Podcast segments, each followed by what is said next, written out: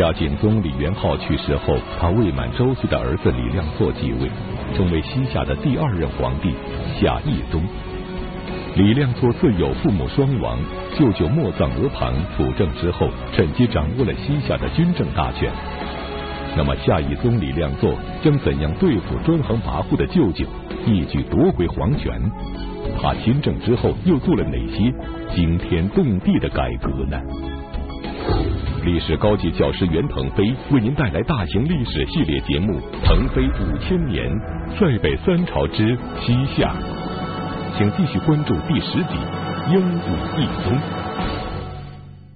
上一讲呢，咱们讲西夏国主李元昊啊，父纳子欺，乱了纲常，把自个儿儿子惹急了。太子宁令哥闯宫，给了老爸一刀，结果呢，把李元昊鼻子削掉了。李元昊伤重不治，就去世了。他临死之前，遗命让自己的从弟韦哥宁令来继承西夏皇位。国相莫藏额庞坚决反对，说韦哥宁令他不是先帝的儿子，他也没有功劳，凭什么继承皇位呢？准备遵守元昊遗命的这些大臣们一听莫藏额庞这么说，就损他。如果你要能保有这个西夏的国土，那也行啊，我们大家这个这个也乐意，就立您了。莫藏额庞一听就恼了，立刻就反驳：“你怎么这么说话？咱们大夏国自太祖太宗以来都是父死子继，没有兄终弟及的。父死子继，国人才能服。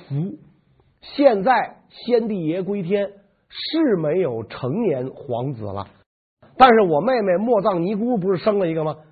由她来继承皇位，谁敢不服啊？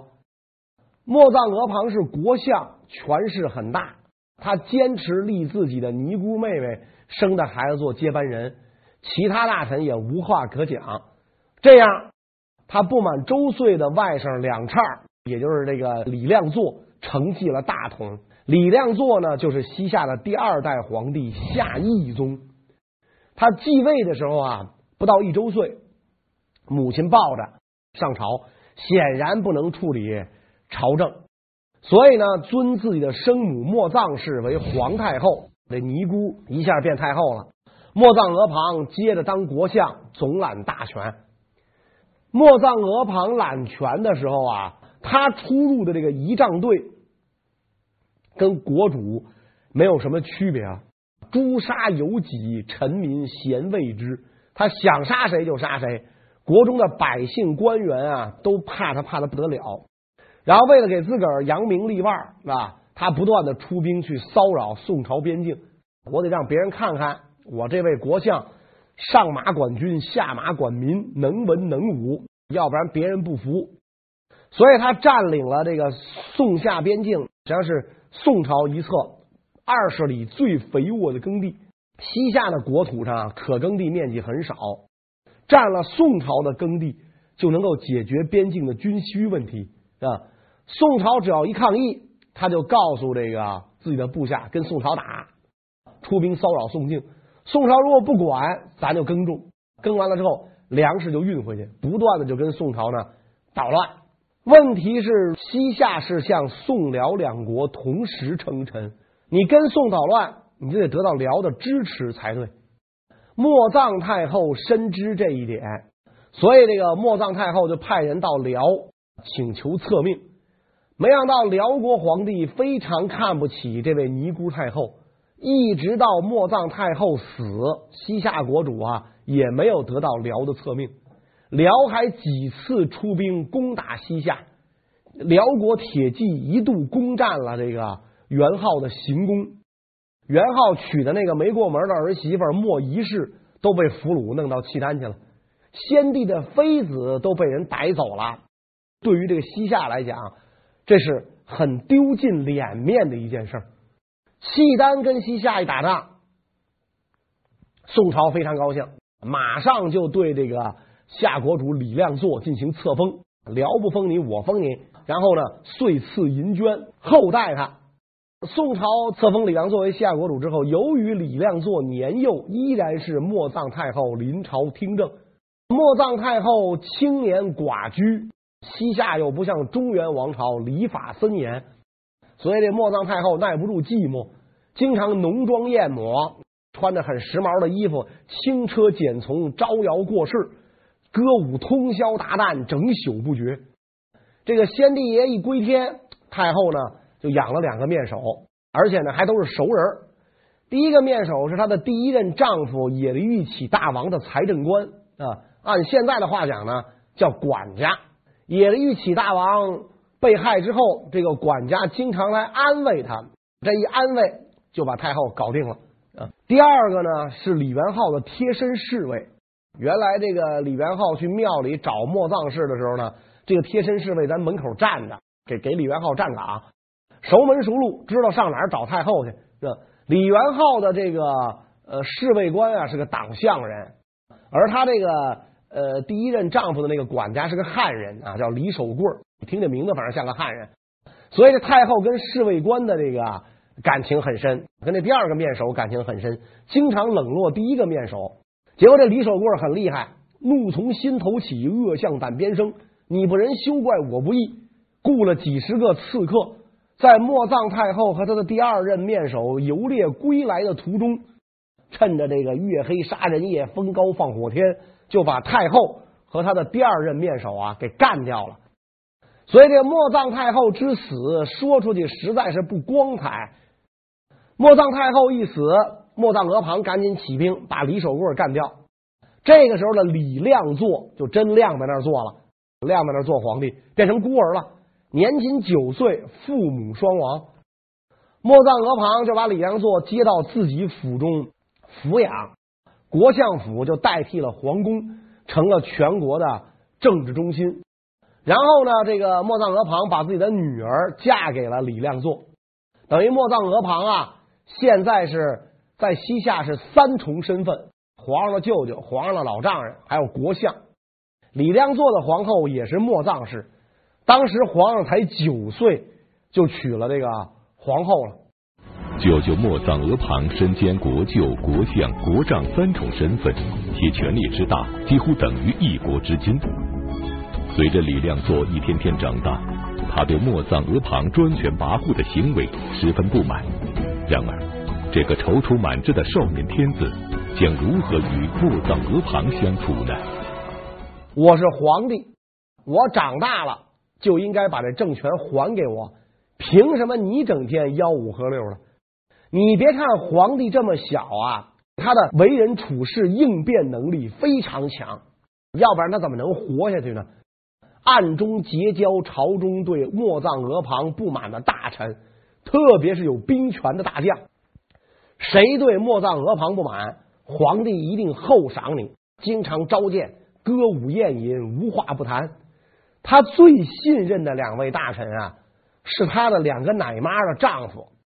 这两位呢，就相当于他奶爸爸，就老跟他讲啊，这莫藏额庞多坏多坏，专权给国家造成的损失有多大，老百姓怎么怨声载道，大臣们怎么不满，哪个御史又上书弹劾了。都被莫藏额庞压下来了。皇上听到此处啊，攥着拳头咬牙切齿。有一天我掌权，非诛杀这老贼不可。世上没有不透风的墙。这些话逐渐就传到了莫藏额旁耳中。莫藏额旁找了个借口，就要诛杀这两位大臣。你说这个借口啊，倒也不是完全无中生有。比如说，他说一位大臣放高利贷盘剥百姓。还有一位大臣啊，被这个举报说偷穿过先帝爷的盘龙服，有人告发你。当然，这个东西就是怎么怎么来看了啊？你说这个放高利贷盘剥百姓，是不是就该死？他是有罪，罪是不是就当死？如果要是别人犯了这个罪，你比如莫藏额庞他们家亲戚犯了这个罪，啥事儿也没有。所以这个中国、啊，这个呃玩政治历来就是这样。是吧？你贪污不是事儿啊，在在这皇帝眼中，你清廉跟贪污没没有关系，你清不清贪不贪没有关系，你贪更好，你贪说明你有短儿，皇上随时可以抓你的短儿。最关键的就是你的忠心，你不能站错队，你站错了队就完了。所以这个这个自古以来，凡是倒下的贪污犯，没有一个真的是因为贪污倒下的。都是政治立场问题，你站错队了。所以没说这事儿你搁在莫藏额旁家不叫个事儿，你就不行。所以这两个人下狱要论死，这个时候义宗李亮座就出面求自己的丈人兼老舅舅，就说这两位大臣不能杀，我跟他们感情很好，他们两位的妻子是我的乳娘，我吃他们媳妇奶长大的。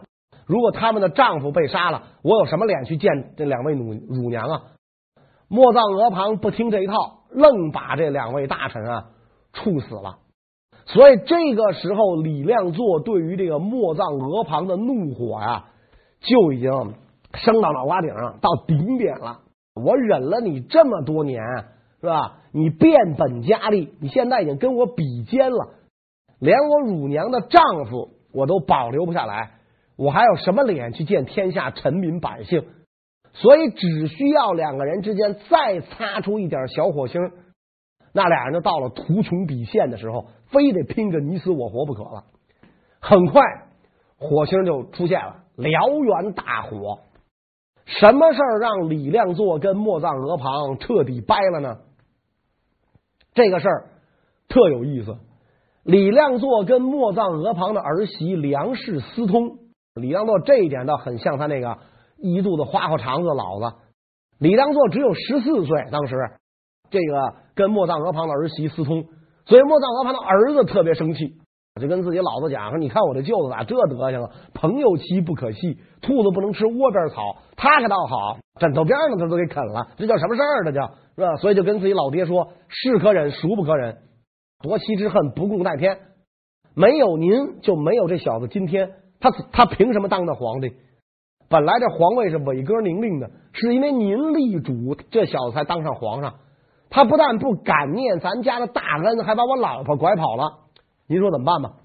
莫藏额旁一开始左右为难，一边是外甥，一边是儿子。当然了，儿子更亲，但是这个外甥是皇上，也是自己一手拉扯大的，所以这事儿一开始左右为难，不好弄。后来呢，随着时间的推移，这个莫藏额旁就看出来了，这皇上外甥啊，根本就没拿自己当回事儿，是吧？结交的都是反对自己的大臣，早晚有一天，我这外甥要对我下手。那既然这样的话，干脆咱先下手为强，把他干掉得了。于是爷俩就把这梁氏叫来了，说：“你那些丑事我们都知道了，但是我们既往不咎。”现在呢，给你一个立功赎罪的机会，你到宫里把皇上请来，然后你就甭管了，你就甭管了，你的任务完成了。以后呢，咱们还是一家人，该怎么过日子咱怎么过日子啊？梁氏表示说：“我明白了，啊，我我错了，以后再也不这么干了。”然后起身就奔皇宫去了。莫藏父子让梁氏谋害夏以宗李亮座，然而梁氏进宫之后到底做了些什么呢？他会听从莫藏父子的安排吗？莫藏父子的弑君计划最后能够得逞吗？梁氏进了皇宫，见到李亮座，就说了：“那爷俩要害你，你可千万不能去。甭说梁氏，换了谁都会这么干。皇上腿粗啊，还是莫藏额旁腿粗啊？这不用过脑子都能想明白。”而且梁氏在莫藏家属于过错一方，永远抬不起头来。给你老公戴个绿帽子呢，他永远抬不起头来。不如干脆就投奔了这个皇帝，由露水夫妻咱就变长久夫妻，一不留神我还能混成个皇后。所以梁氏就把所有的话都告诉皇上了。皇上一听，既然这样，那我可就不客气了，我就不念及骨肉亲情了。于是下旨。召莫藏额旁父子进宫，莫藏额旁父子啊，以为梁氏做内应了嘛，所以啊，爷俩乐颠颠的就来了。一进宫门，最仇视莫藏额旁的一位大将率领皇宫禁军，就把这爷俩捆了，在金殿之上隶属二人专权误国的罪状推出去给砍了，然后莫藏一门满门抄斩，全都杀尽。李亮座原配的皇后莫藏氏是莫藏额旁的女儿嘛？皇上都问他：“你打算怎么办？”皇后哀嚎欲自尽，说：“我父兄都死了，我也自杀得了。”皇上说：“你觉悟挺高，那去吧，就等你这句话呢。”莫葬皇后自尽，梁氏呢就被立为皇后。这一年，懿宗李亮座才十五岁，国相一门朱进他就开始亲政了啊。他亲政之后，做了几件事儿，跟自己的父亲李元昊啊，呃，有一些区别。亲政当年就派人把这个莫藏额庞侵占的这宋朝的耕地归还给了宋朝，跟宋朝讲，我那奸臣舅舅不懂事儿，现在已经被诛杀，土地归还，两国友好，不要再打仗了。宋朝当然特别高兴了。莫藏额庞当政的时候要了这么多年，这个地也没要回来啊，还是这个亮座的小伙好。你看他十五岁的人就能干出这样惊天动地的大事来。第二件事呢，懿宗宣布恢复汉礼，不用藩礼。李元昊的时候呢，都是用少数民族的礼节。懿宗恢复汉礼，然后向宋朝这个求取四书五经、册府元规这些典籍，宋朝大量的赏赐。要书是好事儿啊，你捧起书来，子曰诗云的这么一读，你就会产生强烈的自卑感。这事儿多好啊！给啊，要书给你，要老师嘛，跟着一块儿去教授儒学，让你由尚武变成崇文，你对这个中原王朝的威胁就这个减少了。然后呢，懿宗宣布恢复唐朝的赐姓李氏，又姓李了。第四点呢，他向这个宋朝请求通婚，就问宋朝咱能不能和亲，你能不能嫁过一个公主来？宋朝呢拒绝了。怎么拒绝呢？宋朝这个借口啊也很逗啊。宋朝说：“你现在不是恢复姓李了吗？但是你别忘了，大宋也赐过你姓，你还姓过赵，是吧？你爷爷不是赵宝忠、赵宝吉的，还还姓过赵呢啊。所以，既然曾经赐过你姓赵，同姓不婚，你就不能娶赵家女孩了。你们是兄妹啊，这事儿哪能干？但是呢，你要文化典籍，要丝绸、瓷器、茶叶。”这些东西都没问题，然后边境上的这个榷场也恢复了，贸易都恢复了，做买卖这都没问题。然后李亮作在朝廷当中呢，设立了很多汉族名称的官职，就是等于对元昊奉行的这个以藩代汉的政策的一种反正。这几项措施一搞，这个莫藏额旁当政时期衰落的西夏国力就开始逐渐。恢复。李亮做亲政之后，归还宋朝土地，重用汉族大臣，这一切都是为了缓和与宋朝的关系，使两国和平共处。但是不久之后，宋夏边境战火又起，这是怎么回事呢？因为这个夏国呀，派使臣去宋朝贺正旦啊，就是祝贺春节。这个现在叫春节了，那个时候就是元旦。结果呢，跟宋朝的这个管办使发生了冲突，就是比如说辽啊、西夏啊、金呐，他们的使节出使到宋朝啊，宋朝呢得有人陪着这个，在这个呃驿馆啊啊陪着呃人家的使节，这这种呃陪伴的人叫管办使，负责招待的。使节跟那个管办使发生了冲突，宋朝管办使口出大言，说你小子等着，我们大宋。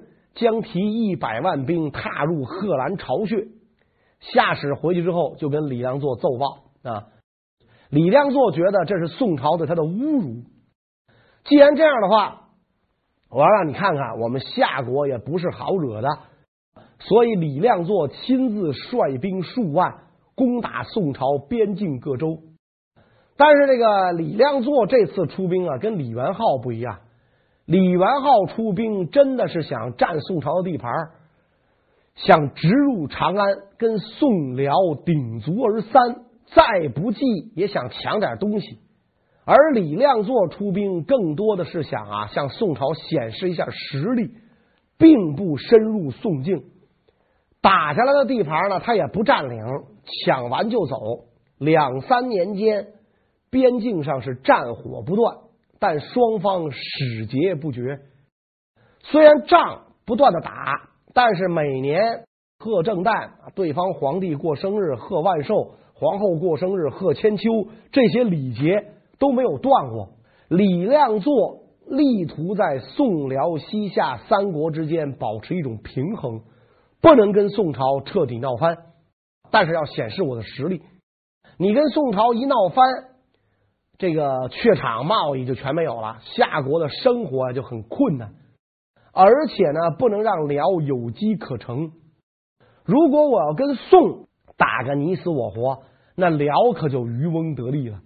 所以李良作跟宋朝打仗啊，就是占点便宜就走，但是呢，他也有占不着便宜的时候。有一次，这个李良作亲临战场，游牧民族的皇帝都这样，马上天子，亲冒失时。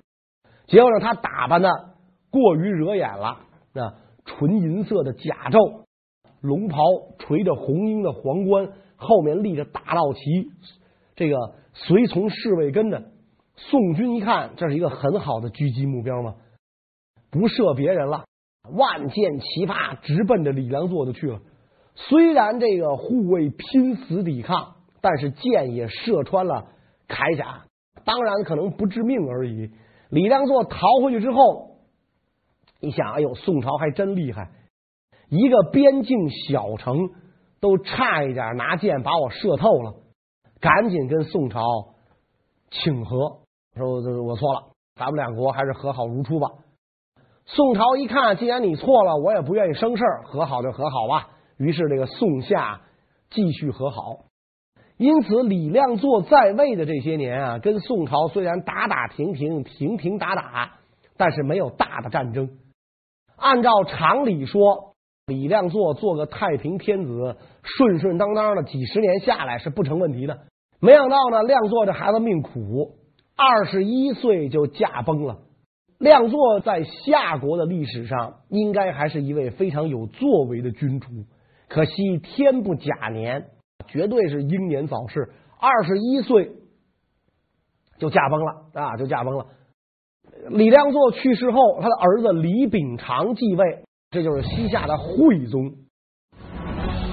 李亮作去世后，年仅八岁的儿子李秉常继位，其生母梁太后临朝听政，掌管国事。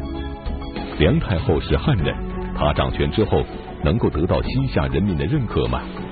为了巩固统治，他又做了哪些事情呢？梁太后听政之后呢，就让自己的弟弟梁以埋做国相。跟当年莫藏氏专权如出一辙。梁氏虽然是汉人，但是他在位时期的所作所为，完全是维护党项贵族的利益。为什么呢？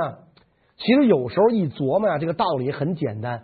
梁氏是汉人，在党项做太后，因为我不是人家同族嘛，我现在在人家那儿掌权。那我就得做的比党项人还党项人，才能让党项人觉得我是自家人，就跟那个海外华人啊，得表现的这个比白人还白人，才能得到白人的认可。不，我不能说汉语，我就得说英语。我会说汉语，我也不能说。所以，这个梁太后一上台就宣布，这个李亮做时代所有的汉化措施一概废止，恢复藩礼，服装。